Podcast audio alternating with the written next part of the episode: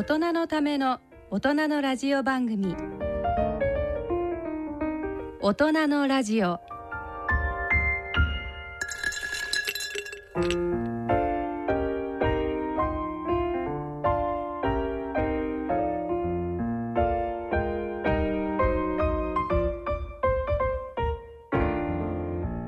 ご機嫌いかがでしょうか？東京肝臓友の会の米澤敦子です。毎月第2週のこの時間は肝臓に焦点を当ててお送りしています。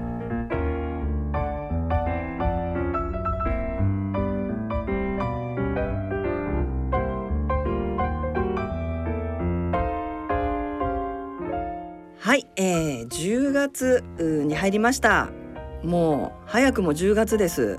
10、10 1112とも今年。えー、もうあと3ヶ月ぐらいしかないんですけどさて皆さんいかがお過ごしでしょうか？あの9月はまあ本当に暑くってで9月の終わりぐらいから急になんかあの気温が下がり始めて10月もあの何でしょう？秋なんだかもう冬なんだかっていうようなまあそんな気温で、えー体をやられてしまってる方も私の周りたくさんいて私自身もえー、っと高熱を突然出しまして。でこれは何年かに1回この季節の変わり目にこういうことがあの起きるんですけれど、えー、咳がですねもう止まらなくなりまして医者に行ったらば、えー、一応1週間分の薬を出すけれどもこの薬を飲んでも、えー、50%ぐらいの人は咳が止まりませんのでよろしくみたいな ことを言われてえー、とかって。でその50%っていうその確率が私にとってはおそらく治んないだろうなっていうすごくネガティブなあの印象があって、まあ、その通りですねもう咳が半月以上ずっと出てる感じなんですけれどこれあの咳喘息って言ってまあちょっとアレルギーもあったりして、えー、なかなか治らない治りにくい。まあ、気が付いたらなんとなく治ってるみたいなそういう感じらしいんですけれどもあのあんまりひどいとやっぱり薬を飲んだりっていうことになるんですがちょっと発作のように咳が出たり、えー、電車でもそういう方いらっしゃいますよね。はいまあ、そうは言ってもですねあのやらなきゃいけないこと目白押しなので頑張ってるんですけど、えー、前回ラグビーのワールドカップが始まりますというお話をいたしました。でみんなで応援しましょうと言って、えー、残念ながらですね、まあ、皆さん日本応援されてたと思うんですけれど、えー、先日第1ラウンドで、えー、アルゼンチンに負けてしまってで決勝トーナメントに行けなかった。ということでベスト16で終わってしまいました。残念です。えー、まあそのグループリーグの中で、えー、第3位という成績だったので次回の4年後のワールドカップには出場が決定したということなんですけれどまあもうちょっとやっぱり勝ってほしかった。4年前日本で開催されたワールドカップではベスト8という成績だったので、まあ、それを目標にみんな頑張ってたと思うんですけれど、えー、残念でしたね。なんかもう試合をこれ以上見て応援することができないのがとってもあのやるせない。で、まあ、決勝トーナメントですね。これから、えー、スタートするんですけども10月の15日の日曜日からえー、っと16日月曜日で、えー、そのベスト8に残ったチームが、えまあ、戦うんですけどまず15日ですね。ウェールズとアルゼンチン。日本に勝ったアルゼンチンです。それからもう一つアイルランドとニュージーランド。えー、10月16日はイングランドとフィジー。それからフランス、えー、これは開催国ですけれどもフランスと南アフリカとこの8カ国。で、えー、まあ優勝を狙うということなんですけどもどの国も強いチームばっかり強い国ばっかりで、えー、おそらくどこが優勝してもおかしくないといったような、えー、感じですね、えー、特にどこを応援するというわけでもありませんけれどえーと、試合はすごく面白いと思うのでこれもあのテレビ中継されると思いますからぜひぜひ皆さんあの日本が負けてしまいましたけれども続けて、見ていただきたいなと思います。そしてえ決勝戦があの結構遅いんですけど10月29日の日曜日、えー、朝の4時ということで、まあ、これはどこの国になるか分かりませんけど決勝戦。行われますのでお休みですからねこれもぜひあの応援していただきたいなというふうに思います。えー、まあバスケットだけではなくてあのここのところそのアジア大会だったりとかそれからバレーボールなんかもあの行われていてバレーボールの男子はパリオリンピック出場を決めたということでした。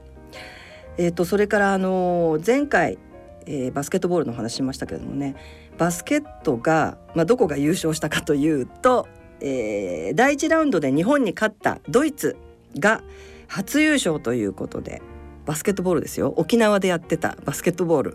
もう皆さんお忘れかもしれませんけれどドイツが、えー、優勝したと、まあ、そういうことでした。良かったと思います。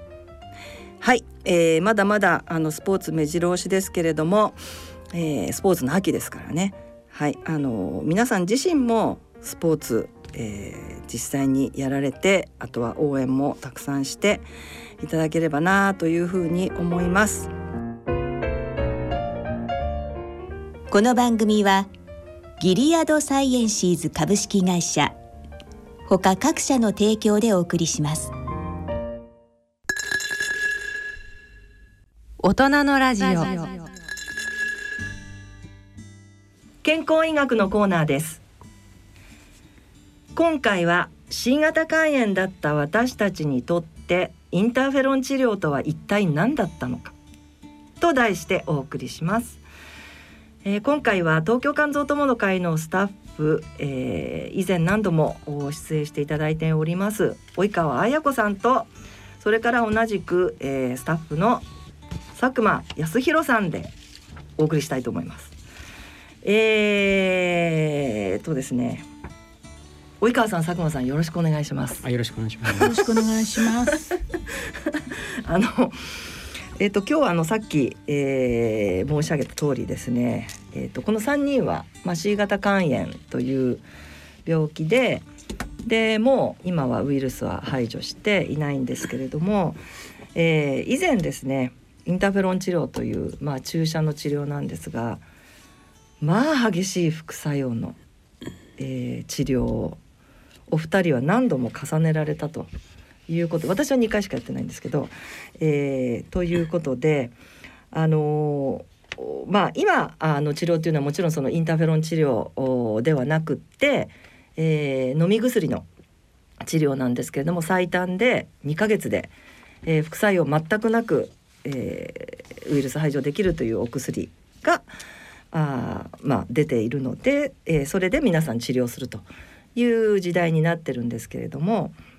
以前はですね、まあ、注射のインターフェロン治療っていう、えー、治療をずっと大体20年ぐらいの歴史があって、えー、その間はもう、えー、皆さんその治療しか C 型肝炎の方はもうインターフェロン治療しかできませんのでまあトライしてはダメだったり聞いたりダメだったりみたいな、まあ、いろんなあの紆余曲折がありながらウイルス排除にこぎつけるみたいなことなんですけれどもまあ、飲み薬が出てですあのこれから C 型肝炎で治療を始める方々があんまりその治療に対してネガティブな印象だったり、えーまあ、誤解を受けると良くないなと思ってで過去の治療については、まあ、あまりあのラジオでも、まあ、たまに触れたりはしましたけれども、えー、そんなにがっつりとお話をしたことはないですね。うんうん、えー、ただですねあのここへ来てですねまあかなりあのその飲み薬の治療がスタートしてから、えー、2014年に、えー、最初の薬が出てますので、えー、もうかなり経ってる6ん679年 ,9 年10年近く経ってると。いうこともあるし、えーと、実はその私がインターフェロン治療についてお話をすることが、えー、いろんなところであってでまああの例えば医学部の学生さんだったり、えーと、専門医だったりっていう方たちがやっぱりこういう話は聞かなきゃいけない。話してもらわなきゃいけないっていうふうに、えー伝わってきましたので、えーじゃあまあ総括といいますかインターフェロン治療で、まあ、大変な思いをしたという、えーお二人をお呼びしてですねまあ私も含めてですけれどうーんまあインターフェロンについてちょっと語り合いたいなと思いまして。うん。はい、という企画なんですけどえっ、とまずですね、えー佐久間さんからじゃあちょっとお話を伺いますけども佐久間さんあのあれ？東京肝臓友会のスタッフになられてどのぐらいになります？結構長いと思う。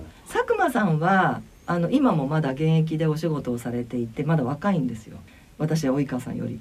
で えっ、となんで私が、えー東京肝臓友の会に引き込んだかっていうと,、えーとまあ、今のお仕事の関連で、えー、とシステムうについてすごくお詳しお詳しいということであの誰も、えー情報システムについて詳しい者がいなかったので、まあ、手伝ってもらいたいっていうことと、えーブログをやってらしたのでずっと。でブログで患者会を作っていたみたいなそんなイメージだったんですよね当時ね。で、えー、と C 型肝炎の割と年齢がだからあの当時だから40代とかそのぐらいかな。30代とか40代ぐらいの人たちが佐久間さんのこと知らない人がいないっていうぐらいそのブログのことをみんな知っていて有名で、で私はあこの人はもう絶対に東京肝臓友の会に取り込まなきゃまずいぞと思ってというのがちょっとそういう下心があり、えー紹介していただいてで、まあ、入っていただいてスタッフにもなっていただいたと、まあ、今は1ヶ月に1回程度、えーちょっとお手伝いいただいてるっていう感じなんですけども C 型肝炎って言われたのは大体佐久間さんはいつぐらい何歳ぐらい？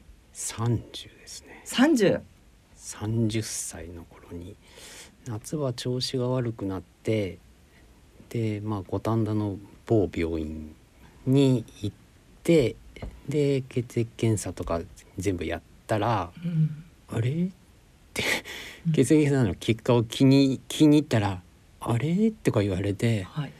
あこれはちょっと治療しなきゃいけないよねみたいな話になったねマーカーだからね C 型肝炎ウイルスがいますよっていうマーカーがた立ちました。えっとその時もうすでに C 型肝炎っていうふうに言ってますよ診断されてる？あそうそう。非 A 非 B じゃ A ない。比 B じゃない時代。時代ですね。えっと1995えーっと95年とか。年、95年ですね。そしたらもうすでにインターフェロンがそう保険適用になってましたよね。うん。でそれでだから、91からそうね。えじゃあ何？その病院で治療を始めた？そうです。え嘘。私もだけどあだからそこで始め同てじ年。あそう。それで始めた時にうん。その頃は主治医からびっくりした。3割って言われたんですね。インターフェロンは3割。いや実は蓋開けると3%ぐらいだったんですけど。そうだよ。私じゃ1割って言われたもん いやその頃はなんかね主治医じゃないですけど内科部長みたいな人がこう来て「3割です」って言われて。内科部長か。3割ならトライしてみようかなって言ってじゃあトライをし始めなんかその時にいろんな情報とかありました？治療のこととか？あ全然ないですないですよね。ないですね。まあその時にはちょうどあの結婚しようと思ってた時でそうなの？でえっ、大と変。それでねいや俺はなんか一応こう難しい病気にが分かったんだけど、うん。一応3割治るからこれきっと治るんで、ね、その時は自信があったんですね。なんか若気のなん。とかけてみよ ね向こうの親父さんに絶対治るから結婚させてくれって夜電話っていうかね。したの？あのそう某五反田の病院のあの緑電話じゃないですけど。公衆電話から電話をかけてで、ですね。そんなその時は治んなかったですけどね。そうですよね3割じゃなくて。全然治んないですね。そうですよね3割の方に入らずですよねそう、まあね今でねやっと知識がついたから分かりますけどそれインターフェロンって結局何をやってるかって言われるとまあ風邪じゃないですけど病気になると体の中にインターフェロンっていうのがうん。ポロッと出てきて、はい。でそれは何するかって言われると免疫系を刺激してウイルスが入ってきたから頑張って免疫系頑張れ白血球頑張れっていうふうにブーストをかけますと。うん。でそれを新型肝炎って沈黙の病気みたいなうん。感じなん肝で臓はね。肝臓特に肝臓なんで、そうする沈黙の臓とウイルスが肝臓の中にいても分かんないんですよね。体は。わかんないです。で自覚症状ないんで。ね自覚症状ないですよね。うん。で俺もだから分かった時には全然分かんないですよね。うん。なんでそうするとそれで無理やりインターフェロンを外側から打ってうん。体頑張れっていうふうにブーストをかけると体は頑張ろうとして、うん全身に対して攻撃を始めますと。うんそれは肝臓だけじゃないですね。そうですね。まあちょっと抗がん剤のようなえそうそう作用ですよそうね。うん。一点集中じゃなくて全身に対して攻撃をかけます。そうですね。すごい大変で。そうなの？結婚？じゃあどうしたの？治療がダメだったでしょ？あダメだけどでその時の治療って半年の治療でしょ？半年ですね。ああ一緒ですよね。で一緒ですそれででそまあその後治んなかったけど、まあ、うん。結婚させてくれって言って結婚したんですけど30過ぎぐらいですよね。そっか。でも私もその年結婚してんだよ。そっか そっか。まあそんなそんなでもいよ。そんな 感じですそうなんだ。うんまあその今もそうですけどね。なんかもう辛い治療なんだけど新型肝炎になると肝臓がこうやられますと。肝臓の細胞がやられますと。うん。でやられるとうん。肝臓は元気なんでうん。再生しますと。うん。けどかさぶたと同じなんで、うん。やられるとだんだんこう肝臓が硬くなります。と、うん。まあ、俗に言う肝硬変っていうか、うん。でそうすると肝硬変になると今度は肝がんになりますと。うん。で今もだから肝がんになると5年生存率が50%うん。なんで、うん。いやこれは絶対治さないとっとてその時思ったんですね。思いますよね。普通は思いますよね 思います。わそうだよね。そうですね。もうガンガンガンガンって言われるんでね。そう。うん。だから病ですね肝炎になると、まあ、ウイルス性、まあ、B もそうですし C もそうですけど、うん。そうですね。がんになると、うん。まあ、いろいろ今はね治療法があるんですけど、やうん。っぱり再発はするしそうするとだんだんこう、ね、元気がなくなって死んじゃうみたいそうね。な方になりますよね。それでねその治その後の治療なんですけどまあ結婚30ですうるん。治療がうまくいかなかった、うん。その次の治療っていうのはどういうタイミングですか、えー、と肝臓のダメージをちょっと軽減するウルソっていう薬ウルソっていう薬を飲みながら、うんその後にいろいろこう聞くと普通の治療で全量って満量ですよね。満量打つんじゃなくて半分とか。えインターフェロンインターフェロンの、まあ、小期長量っていう言い方をするんですけど少量長期ってい少量長う期やったんだ。あやりますやります。何でもややります何度もやってますね。だから肝がんにならないためにはうん。肝臓をなるべくこう元気な状態にしなきゃいけないと。そうすると、まあ、少量長期をするとうん。肝臓が、まあ、壊れにくくなるっていうかウイルスの量がこう下がりますよね。まあまあそういうふうに言われてました言われてましたよね。それ自量。己注射ですか？自己注射。あの自分でする注射っていうか。自己注。うん。まああの働いてたんで、うんだってそのおひ30代だもんね。そんなお昼だお昼とか抜け出して病院に行くっていう選択はそれは無理なん無で理だよね。そうするとお医者さんでアンプルと注射器をもらってうん。で自分で注射をしますと。うんそれで通院はどのぐらいの割合で行ってたんですか？何ヶ月？多分1ヶ月に1回とかあー一ヶ3月にヶ月に1回とかそのぐらいの感じじゃで行ってないですかね。まあ注射もらってきて、ねお薬もらってきそうでてすね。でその時にあの注射針束にしてこれあのゴミ箱に捨てるみたいな。なかなかその自己注射はまああの糖尿病の方なんかはそうですねたりとかっていうことはまああると思今だうんですけども、とね注射針が細くなってますけど。あれと比べるとやっぱり相当当時きつかったっていまあ、う、筋肉注射ですね。はい。太ももにこ太ももね。う、うん。針を自分でぐすっザクッとこう太ももに注射をする。っていうねですよね。うん。まあそんなこともしつつ。うん。じゃあ割とあれですかね。新しい治療法が出ると新しいインターフェロンとか。まあね。当時さっきも言ったけど20年ぐらいはずっとインターフェロンの治療があの治療の時代が続くのでインターフェロンベースでなんかを組み合わせるみたいな治療しかなかったじゃないですか。そうですね。でそれはもう出るたびごとにやってた感じ？あそうですね。まあトライトライをしてましたまあだから もうそんアルファっていうか、まあ、インターフェロン初期の状態はうん。アルファとベータっていう種類があってうん。アルファは、えっ、と打った瞬間にインターフェロンっていうかバッと反応が出て、うん。すぐ減衰しちゃうんですね。うん。でベータっていう方が打ってだらーっと減衰をするみたいな、ちょっとこう柔らかいうんうん。かったりする、まあ、そういうのもあったし今度はうん。それでもまあ週に何回か打たなきゃいけない。でペグっていうペグインターフェロンが出て、つ一一週間に一回打ちゃいいようんうんって言って、うんそうだね。なかなかこう、ね、薬、まあ、中のインターフェロンが体の中で分解されずにうん。減衰しなくなると、うん。そうするそういう薬が出てそれも週1回ですよね。うん。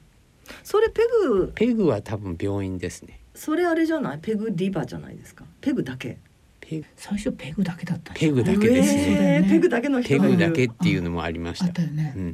ペグインターフェロンだけを。あそうそうそう。それってだって出確率4割とかそのぐらいじゃないです？あそうウイルス排かもし除そう。ですよね。ね。途中からだよね途中からリバビリンを入れると、まあもうちょっと50%ぐらい6になるようだよね。割ぐらいまでとか5割とか6割ぐらいまで上がるぞっていうふうにですよ言わねれて、うん。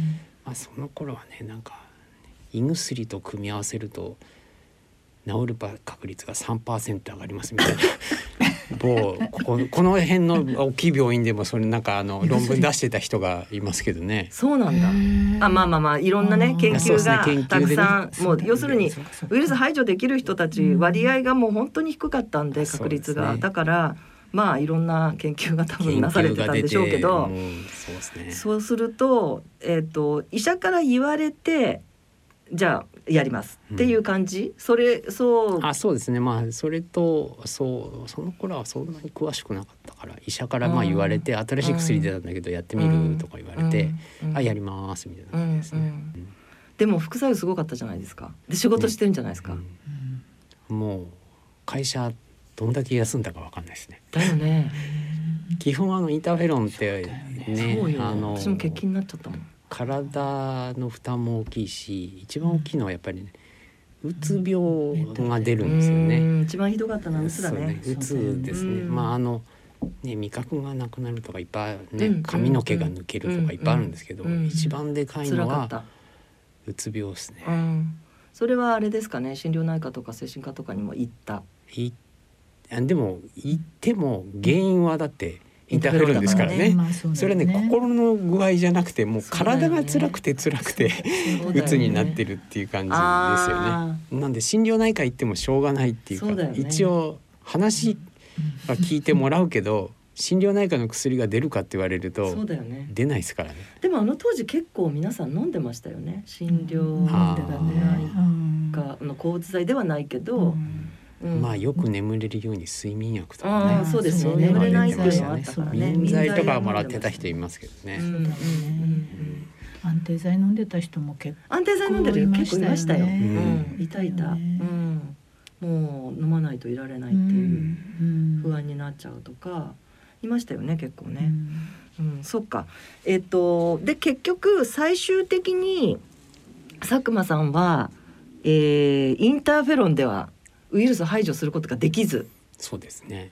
あのインターフェロンのまあ一番後期ぐらいでうん、某江戸川の病院はい。であの 某専門病某先生があの言っていいですよ。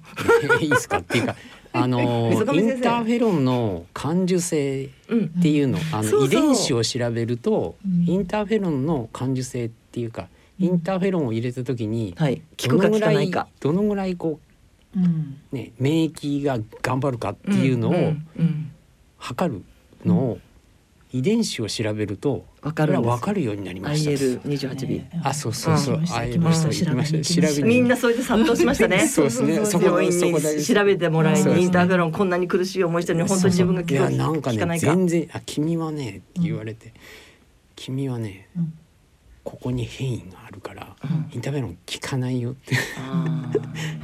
え効かないよとは言わないけどすごく効きにくいうん。人だよねっていうふうに言われて。でもそれはもう今までの経験で分かってるってそう感でも聞いてないじゃんでも、うんいやそれが分かるだけでもすごいですよね。うん。そうね。あの時はうん。もう本当にびっくりしましたよね、うん。そんなことわかるんだと思って、うん。いやだからあなたはだから治療をやる前にうん。いやこれここに変異がないって、まあ、こう調べた結果あなたは非常に治りやすいグループですよとか、うん非常に治りにくいグループですよっていうのがやる前に分かった。うん。これすごいですよね。うん。すごいです。そう。あんな辛い治療だからね。そうそうそう。2010まあ、普通で言うとね会社2010年ぐらいでですねあれ、会社休まなきゃいけないしね。うん、会社をね。そうだよ。普通で言うと今はねよく辞めなかったね会社あまああのいい会社っていうか非常にあの福利厚生がね。分厚い会社だったんで、はいはいそうですよまあね,、ねあの何回も何回も休休ませてもらいましたけど、うんでもよかったですよ続けねなかなかそんなわけにいかないいですよね。かないよねうん。まあ両立っていうのはなかなか難しい難しい治療でしたね。うん。まあ治る人はペロッと治る人もいましたけど、うん。なかなかそんなパターンでは治んない方が多かったですからね。うん。そう。それで最終的に佐久間さんがウイルスを排除成功したのが何年ですか？2000 14年とか14年。10年とぐらいですかね。ですね。うん。えっ、と飲み薬。飲み薬です、ね。はいちょうど治験治験ですね。治験が始まって、うんそこに乗っけてもらって、うん。これびっくりしましたね。これなんか飲むだけで終わりみたいな。治験の時もうすでにスタッフで来てもらってたよね。そうですそれでどう？とか言ったら「うん。いや本当に聞いてんのか聞いてないのか分かんない。ない。実感がない」とか言って。あー、ね、アメリカの薬でしたからすごいでっかいんですよね。飲み込むの大変みたいな。そうだよね。うん。で今だとねあの一方一方っていうか一個一個こうあそうそうそう。包まれてますけど、はいはいはい。私の頃はボトルで渡されるんですよね。あの当時はなんかちょっと間に合わなくってボトルで私たちもボトル勘弁してくださいってすごく言ってたんだけどあの間違高価な薬なのであれを開けちゃった高齢の人たちが、あのバーって弾け飛ばしちゃって。ね。ちょっとちょっとないないってなって、うんタンスの裏とかにまで探してとかっていうそん,、まあ、そんな事態があったのでそうそうそうもう高い薬だから一個なくしたら大変とかっていまあうね冗談じゃないですけど。そうですそうですねニュースにもなりましたよね。なりました横横流しをしたあ人がいて。そうあと偽薬とか出たり偽とかね。まあそういうそういうそのぐらい高価なはい、薬だったんですけど。まあまあでもそれであの、えっ、とそうですね。無事に。それでってハーボニーですね。うん。ハーボニーで治ったと,、えー、とウイルス排除できたということでそのウイルス排除まあようやく成功したうん。時はどんな感じ？となんか逃げ切れたかなって。逃げ切るってい。うまあ言い方は癌にならずに。逃げ切れたかな。まあそれでも癌になる確率は全然下がってなくて。そうだね。あのまあ、まあ。ウイルス排除した方がもちろん確率は下がるんだけどまあずっと長いこと肝臓がいた傷んでたから。あれ？慢性肝炎ですよね。慢性肝炎ですよね。でも今も慢性肝炎っていうえっ、診断が出ますよ、当時は肝硬変に至ってたんですか？まだそこまでは言ってないですね。慢性 F2 とかがあうん F2 だったらまだねまだやわ F2 って。まだまだ柔らかかったです、柔らか F2 っいっていうてあの F1 から F4 ってあの F はファイバーって言って肝臓のあの繊維化の指標なんですけど F1 から F4 まで。F4 はまあ肝硬変っていうふうに言われていて。3までは乗ってないですね。2 2で止まったから2ぐらい、それはやっぱりさっきのあのインターフェロン少量とかうん。をやったから。かましてたんで、だから結局あの肝臓の中にウイルスがいる量とかウイルス量を下げればうん、肝臓が痛む時間がこう後ろに伸ばされる。そうですね。なんで。だから辛い思いをするだけじゃなくていいこともあるんだよっていうふうに医者には言われながらだましだましみんなやってたそうそうそう。はいはい本当かよみたいなのはありましたけだけどそんな DA あ DA ってその飲み薬がね出てきちゃってこんなに簡単に副作用もなく、うんまあ佐久間さんは両方やってるわけですけどね。そんな薬が出てきちゃってどういうふうに思われました？いやすごいなって思いましたよね。ね。本当だよね。あの治療一体何だったんだろうそうですね。まあ飲み薬はねあの何がすごいかっていうと直接的にウイルスをはたくというか、んんん。そうですね。インターフェロンは間接的に頑張れって、うん。体頑張れって言ってたんですけど、ね。新しいその飲み薬はインターえっ、と新型肝炎のウイルスが増殖する時にうん。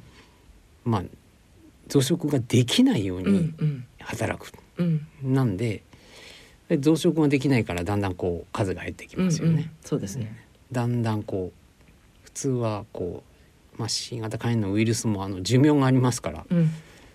で寿命になると寿命が尽きる前におなんかちょっと増やしたろかみたいな、うんうんになるんですけどそこを増やさないようにするっていううんうん。まあ、直接的に働くお薬だったんではい。はすごいぞと。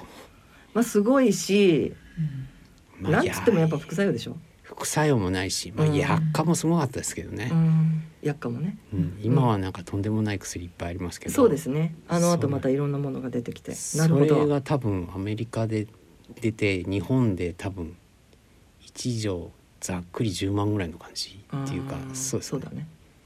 もう10万まではいかなかったと思いますけど、うんうんこれは高いですよね。いやでもあのあの当時だからトータルで500万とかあ薬価はねねね。薬の値段はねね。500万ぐらいだったっうんていうふうに言われていたので、うんうん、まあその3割負担だったらその3割っていうこと、まあ、うん私たちは、うん。あの医療費の助成があったので、それを皆さん申請して使って、えーまあ、そこまでの金額ではなく治療はできた、ありがたいことにですねできたんですけどごめんなさいブログの話なんですけどちょっとブログの話だけ聞かせてもらって結構もういい感じだ30歳で見つかった時にやうん。っぱ何にも情報がないんですよね。うん今みたいにねあの Facebook があるとかそう SNS なかったからね、まあ、Twitter じゃないですけど X 今は X か、うん、SNS LINE もないし、うん、つながるなんかねあの患者同士がつつながる。っていうかそういうのが全然なかったんですよね。うんどうそうね苦しくて苦しくてしょうがなくてうん。えみんなどうやって暮らしてんのっていうのを、んそうだよね同じ病気の人同ねじ病気の人はどうやって暮らしてんのっていうのうんを、うんわかるよね。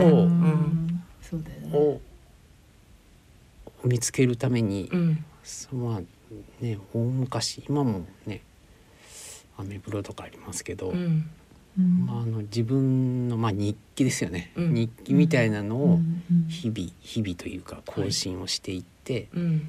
でそうするとその人たちをいくつか見つかりますよね。え探すと。っとやってる人たちがいるってことね。でその頃っていうか一番最初に私が見つけたのは、えー、ともう名前言っていいのかな？藤井さんっていううん。広島の方うん。が治療インターフェールの治療をやっていて、うんでその人がブログをやって書いていてでその人に、まあ、取り付いたというか前今それでつながったんですね。うんうん。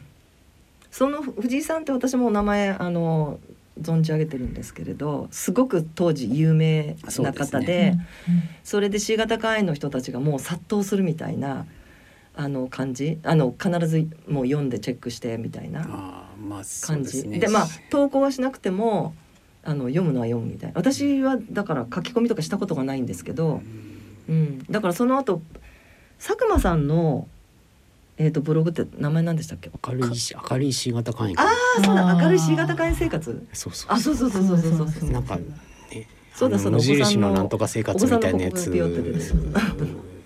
あった頃あそうだそうだ中身はまあそうですねそこだってその治療の状況だったりとか、そうだよねあの新しいそのアメリカのそうですね情あ報とかお薬の情報だったり治験の状況、うん情報だったりとかものすごく濃かったですね。濃かったですよ。すごかった、まあだからあれを頼りにしてまあ治療を進めたりとかあるいはあの生活していた C 型肝炎の人たちっていうのはすごいたくさんいただろうなと。そう。なんなの自分だけじゃないんだっていうあれがね。そうだよね、うん、治療が頑張れたのは私もブログがあったからだなって今,、そうだよね。今思うとね。そうだよね、うん、なるほど。ブログだけじゃなくて、まあ、ブログが100個あったらその100個の更新履歴みたいなやつをまとめる場所があったんですね。そういうサイトが？まああのそれは前はねあのまあハテナっていうところでハテナアンテナっていう、うん。まあ今もそういう仕組みは残ってるんですけどだんだんこはい。う廃れたりはしてますけど、そうすると誰があ今日打って今日熱が上がってるとかえこの人って四国の人なんだ 例えば、ね、四国の人なんだっていうと四国の人が会いましょうかみたいな話になったりね。実際に何？あったりもしてたんです？あの当時。私はないですけど地方の人たちとかはまああの私はねそのメンテとかっていうかそれはブログを書いてたりしますけどまあねやっぱりこうゾーンゾーンじゃないですけど患者同士であの人は合うあれ合わないみたいなゾー。ンがこういくつかこうグループみたいなやつができて、えなんかじゃあ会いましょうかみたいな人でへ実際にまあーまあもう皆今さん本当にリアルで会うみたいなね。孤独。孤独でしたからね。うん。だからもう本当にそれを勇気に変えてブログを読んでああみんな頑張ってるんだっていみんなう頑張ってんだ。で、会えばああったでね。であの C 型肝炎ってやっぱりまあ当時うんと年齢の高い人がやっぱり多かったので、そうですね。そうだから比較的若いじゃないですかその30代とあかさそうですね。私もさん最初30代でしたけどまあ及川さんももう最初は30代。最初は30代。最初は私30代よ。がいた頃50上50ぐらいでまあうん。ブログが作れたとか書けたみたいなやつだと50ぐらいが上が限界だったかな。だよね。ちょっと上がいたかもしそうだよねれないですけど。それ以上の人ってなかなかそのね。とっつき、うんにくい状態ですよね今と違ってね。でもまあね、うん。まあ見れ見れればそうですよ見れね読め読めるぞみたいなのはあったのかもしれないですね。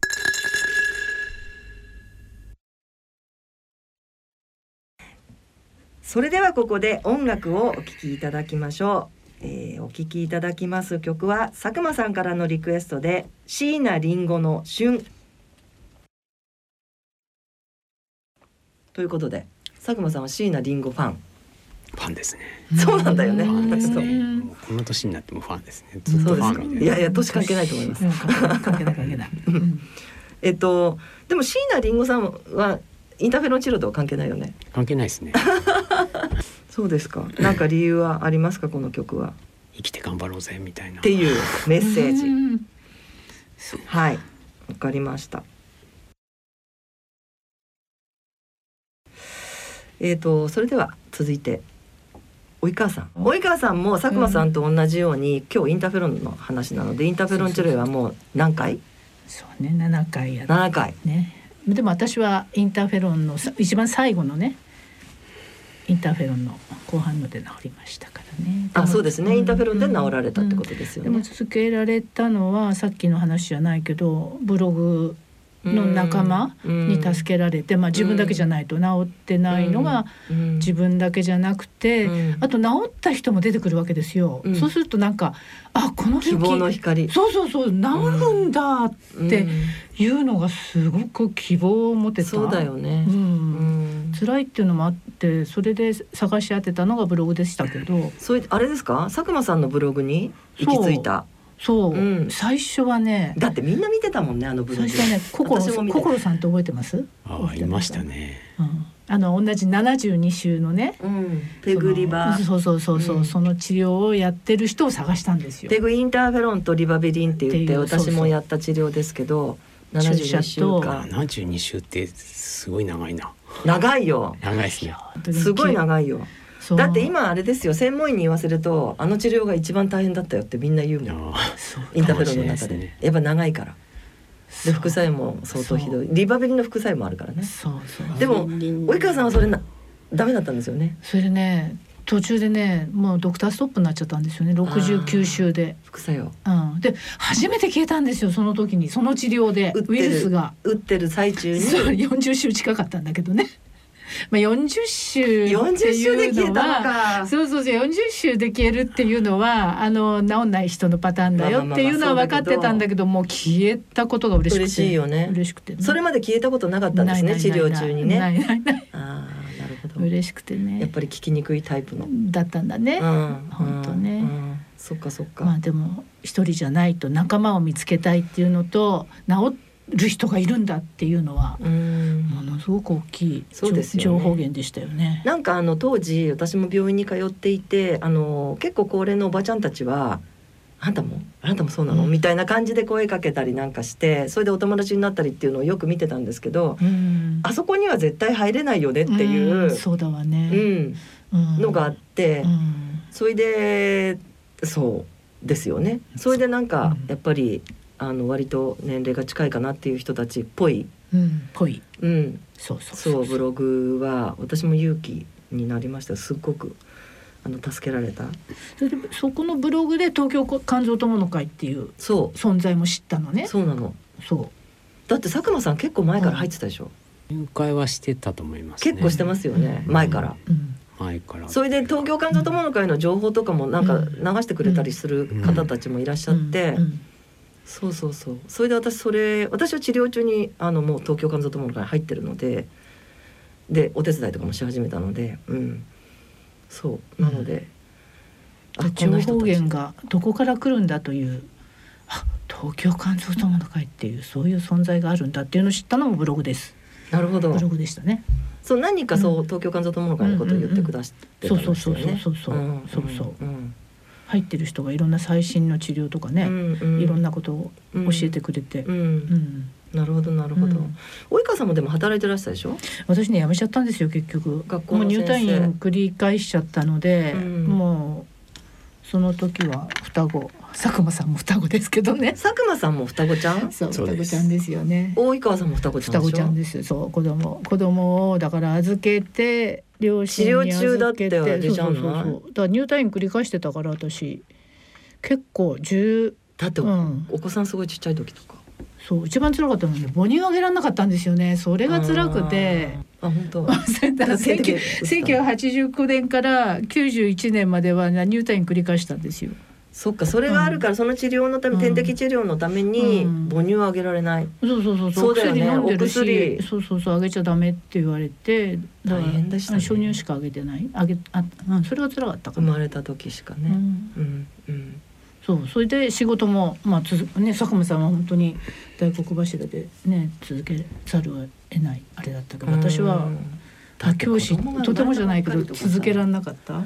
もうちょっと今考えてもゾッとするよね。そうですよねそんな治療あったんだってね。本当ですよ。今だったらね内緒でできますもんね。内緒でできるし別に子供がいても、うん。生まれても結婚しますって言っても、そうだよ全然。ね もう全然楽、楽もう全然、うん。もう何事もなくあの、うん。別に普通にうん。あの生活全く変えることもないし人生も変わらず会社仕事も辞めることもなく、うん。そういう薬ができたんだね、休むこともなく、ねそうですよ、うん。だから B 型も本当に早くそういう薬ができるといいよね。思っちゃいますよね。うん、そうか。じゃあ辞めてしまってその後は復活もせず。ふそう復活できる治んなかったから。そうだよね。復活。何回も復活しようと思ったんですけどね。どんどんどんどん年取る一方だしね。治った時にはうん。還暦過ぎてたから、でも結局そうだよね。そうそうそう。でも結局うん。あの佐久間さんと同じように先生に言われるままにじゃあこういうのが出たからって言ってインターフェロンベースの治療をどんどん繰り返してみたいな。やってない間が怖い。怖い。そうなのよ。なんかしてればまあまだいいか。そうそうそうそうそう。そういや要は肝硬変肝がんになるのが怖い？もう脅迫観念ですよね。でしたよあの当時は。もう私は癌になって死ぬんだってみんなに。うん。だからもうとにかく治療する。そうそうそうそう。でしている間はまあそうそうそう。辛いんだけど 辛いんだけど。でもまあ安心というか。そうだね、うん。おかしなもんですね。治療をやんなくでもわかりますよすっごくわかる、うん治療私治療やってない期間がうん。10年近くあったので、うんうん結構あのーうん不まあ安、不安ですよね、うん不安だしね。不安。もうなんかあれ私肝硬変になっちゃったんじゃないとかいうわけのわかんないなんか、そうそうそうそう、うん。あのすごく不安です。でまあだからすごく気持ちはわかります、でもうん。あの治療を何度もやるっていうふうには思えなかった私は。しかも 4割とかさ。そんな低い確率でとかね思いましたけどね。ね。うん。だからすごいなと思って 及川さんは C 型肝炎最初に C 型肝炎って言われた時っていうのはうん、あれだよね、私ね出産の後に、うん、えっ、とまあ輸血後肝炎そうだよね。って言われて、うんうん輸血しうんして、まあ、肝炎になりますよ。出血がすごかったんですよねそうそうそうそうそうそう。そう。それでその当時は、まあ、非 A 非 B って言われたのが1987年か。うん。うん。C 型肝炎のウイルスが発見されたのが1989年なので、ううん。ん。まあ、その前ということですね。うん。及川さんは輸血後肝炎ということで、当時輸血後肝炎っていう方がすごくたくさんおられたんですけれど、まあ、今はあの輸血の場合もきちっとスクリーニングをして、まあ、C 型肝炎のウイルスだったりあの他の、えーウイルスだったりもあの全部それはあ問題なく、はいで、すね。はいはい。いやーウイルスいなくなった時はどうでしたか？インターフェロン治療が成功したっていうことの3剤でしたねあ、そうですね。そうインターフェロンとリバビリンともう一つもう一つね飲み薬ありましたね。うんうん治験でしたか、治験でしたね。はいでもう本当に情報合戦ですよね。情報合戦 海外のそのお薬のそうそうそうそうそうお薬の情報でどんなのが出るんだって。そうだよね。情報情報合戦だよね。だもう私たちちいろんなところから情報取りまくりましたそうでしたね、うん今みたいに翻訳ツールとかピーとかってないから、アメリカの情報とか持ってきてもうんそう「いやー」とかって言って辞書引きながらそうそうそうそうだったそうだった。そうだった辞書引き引き。うん。調べたりなんかしてね、ううんん。でいつ頃日本で治験やらやられるのかやるのかとかまあそういうでも、ううんんそうですね。私東京肝臓友の会に入ってメーカーさんといろいろお話をするようになって、そういう話をするとう、ん。ものすごくびっくりされます。うん。そんなに？治験のことをそんな血眼になってみたいな、うん。血眼でしたね。みんな血眼でしたよね、うん。だった。だから本当に早く治りたいっていう気持ちがすごくて。ね佐久間さん。そうですね。うん。だから7回もやんだよね、7回っていうか私は数数えたことない。そう。だから少量蒸気とかやってるから、うんそうですね。すごい良かったね。何何年にインターフェロンやっったのかわかんないぐらいやってうました。ね。んそうですね。はい、うん。ちょっとかなり時間が。はい、えー、とそれではここでうん。また再び音楽をお聴きいただきましょう。お聴きいただきます曲は及川さんからのリクエスト「Take Me Out to the Ball Game はい」私を野球に連れて。はい さてえー、と皆さんから、えー私はいろんな質問を受けるのですが、はい。えー前々回ぐらいですかね及川さんに出ていただいた時にですね、はい。私大谷翔平見に行くからと 言い残してそうそうそう。スタジオを去ったっていう。そメイドの土産にね 行ってくるぞってそう。ねそう。でそう。何を聞かれるかっていうとみんなからねうん「及川さんは大谷さん見に行けたのかな？大丈夫だったのかな、ですよね。44号見たのかな？とかいうのをいろんな人から聞くんですけどその話をしてくださいというリクエストを私はいただいて。いがとうございます。たのでぜひぜひ。行かれたというこそんな話をしていいんですね。はい。してください。行ってきましたよハリケーンとともに。だからその80年ぶりのハリケーンとともに。で行こうと思って向こうで3試合見ようと。そしたらね私ねあれ及川さん今日行ってるよねっていう時にものすごいニュース。あのあれです。大谷翔平の試合が全部中止になっちゃって。そうですそうですそうです。でやんない。ハリケーンでやんないとかって言って、うん。え及川さんだ？どう、うん。大丈夫？って思ったんですけどその時、そうみんなに言われたわ。ハリケーンでね次の日が中止になったわけですよ。はい。東京野球場なんかさっさとあれすりゃいいんじゃないって言ったらもうねすごい状態だったの。あの要は木が倒れてるわ。もういろんなものがハリケーンだもんね。そうハリケーンだもんね。そう。だから球場がちょっとやそっとで整備できるような状態じゃないと、うんうん。で1なるほど。日目が中止になったわけです最初の試合がね。最初の試合が、はい。でもねやっぱラッキー。うん。ダブルヘッダーになってちゃんと 順送りに。うん、え一試合目だけが見れなかったんですか？全部見れたなよ。いやいやえっ、と見一れなかったっていうか試合目が一試合目が一試合目ハリケーンがで。そう次の次のえっ、と日翌日翌々日にダブルヘッダーにえっ、と加わったから。ああそれでダブルヘッダーをだからう。ん一日に2試合見て最後の試合も見て。そうなるほど。だから結局ね全部見られたの。よかった。そうよかった。それでね、うん。最後の。振り返ってくれたんだね。そうそうなんですあよ。あよかった。そう。ダブルヘッでもねダー大変だ。最後のそのダブルヘッダーの2試合目っていうのは、うん。大谷が最後に投球をしたうんうん日,、日うん。なんですよね。はいはい。だから2回ぐらいでもうあのおかしくなっちゃってそうですね。降板しちゃったんですけどと、うん、その試合はその試合の前にうん。もう痛めてて、そう。出ないって言われてたのねダブルヘッダーの2試合目。だからその時はあれじゃない？みんな言ってる人たちは。そう。出出なんいけどのか出ないのかみたいな。そうそうそう。出ないっていう情報で見に行ったんですよ。うん。そしたらまあ大谷はバッターだけ出たと。うん。うん、そしたら？二塁そう二塁で打ったんですけどね。はい。そう44号も見られちゃった。44号。だからあれから大谷はさもう見られないのであっていうかホームラン持ってないのでまあ今もうずっとお休みですからね。最後の44号をね、うん。そう見られたんです。5メートルのところに飛んできたんです。ごめん。えっと座ったところはい外野席のね、座ったとこから5メートルのところに飛んできてどうしたんですか飛んできたんです。えあれは飛んできたと思ったけどとっさに動けないんです高齢者は。レフトレフトだったライト。あライトか。ライトライト、うんうん。そうライトに飛んでくると思ってそこを取ったわけであすよ。なるほど。そしたら。そそしたら本当に飛んできたわけ、うん。で飛んできたから動け動けないんですよ。本当に飛んできたの。こう大谷っていうプラカードを持ちながら、はい。兜の帽子かぶりながら WBC その格好で動けるかって感じ、そう。そうだね。で日本人他の日本人のおっちゃんがボールを取ったんです、うん。5メートルちょっと先のね。それは持って帰れるんですか？持ってかれるんですよ記念ボール以外はね普通に持ってかれるんですって。サインとかしてもうらえるのかん。まあいやないないないない。ないないないない。記念ボール以外はない。なそうなんだ。うん。だから結局見られたんですよ。残念ですね。でも44号見られてよかったじゃないですかホームラン最後の投球もね見られちゃったしね、でもなんか大谷さんはあれですよね。手術も終わって、はい。まあ今シーズンはもう見られませんけれどで,、も、うん。来年もどうやら、まあピッチャーとしては難しいようですけども、バッターとしては試合には出られるようなどのチームかわかりませんけど、そうですね、はい。どのチームかわからないけど、はい、のようなので、うん。あ応援じゃあよしますかった。応援しと思っますて、はい。まあ来年か再来年か行きたいです 私も。はい。私の今ね議外でございますから。はい。はい、失礼いたしました。わかりました。最後に佐久間さん、及川さんから番組をお聞きの皆様へお伝えしたいことなどがありましたらお願いいたします。佐久間さん。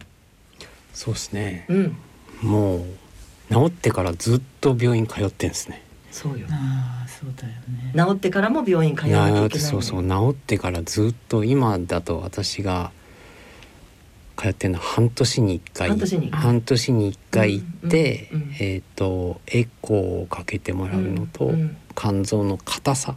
うん。どのぐらい硬さ、うん。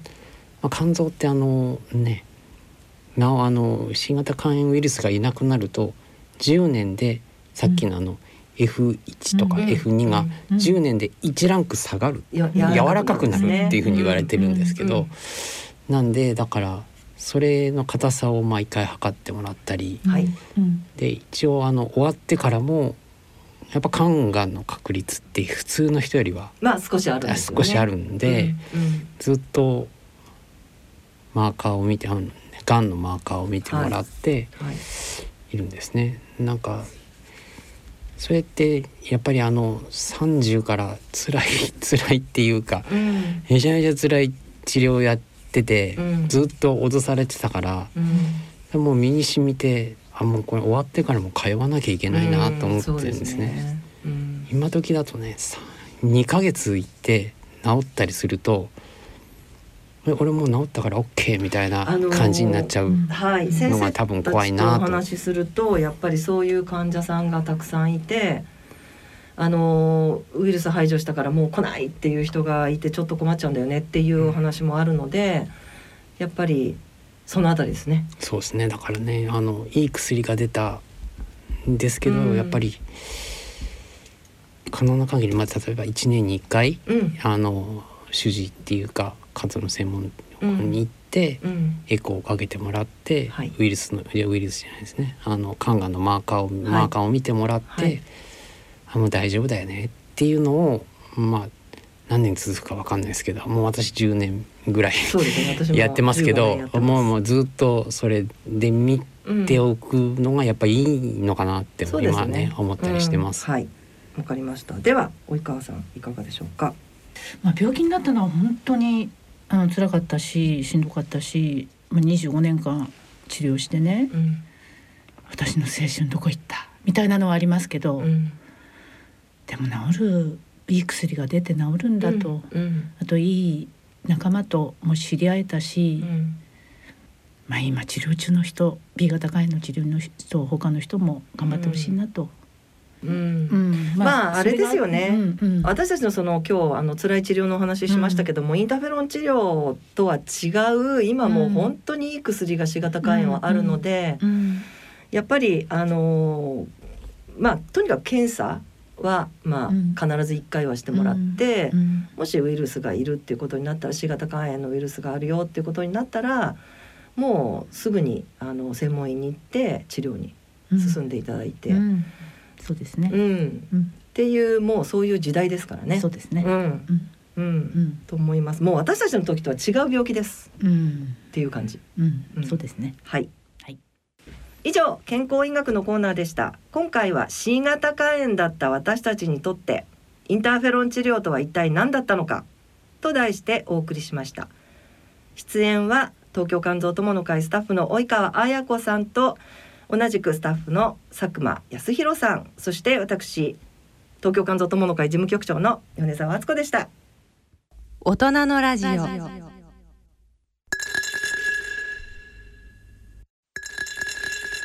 大人のための大人のラジオ。今回の大人のラジオはいかがでしたでしょうか、えーそれでは東京肝臓友の会からお知らせがあります、えーちょっと先になるんですけれども12月23日、えー私たち東京肝臓友の会が主催する講演会があります、えー今回はですね4年ぶりに対面です。全面的に対面。これウェブで全く、えー配信したりということを予定していませんのでもうぜひ皆さんに会場に足を運んでいただきたいんですけれども、えーテーマはですね楽しく学ぶ。肝臓病の栄養のことということで、えー佐賀大学医学部附属病院の、えー管理栄養士でいらっしゃる原渚先生に来ていただいて、えー肝臓病の栄養ですね。肝臓病でどんなものを食べたらいいか。逆にどんなものはやめといた方がいいか。などなど、えー詳しくお話を伺いたいと思います。あの原先生はですねもともと大阪の方で、えーものすごく楽しい講演会をいつもあのやってらっしゃるのでもう今回ぜひ東京に来ていただいてもうやってくださいというふうにお願いしましたのでちょうどですね23日クリスマスのイブイブということであのーまあクリスマスの雰囲気で皆さんと楽しく盛り上がりたいなというふうに思っています。えー詳しくは、えー東京肝臓友の会のホームページをご覧ください。番組では疑問質問ご意見ご感想をお待ちしています。こちらラジオ日経大人のラジオの番組ホームページの番組へのお便り欄からご投稿ください。それではお時間となりました。ご案内は私米澤敦子でした。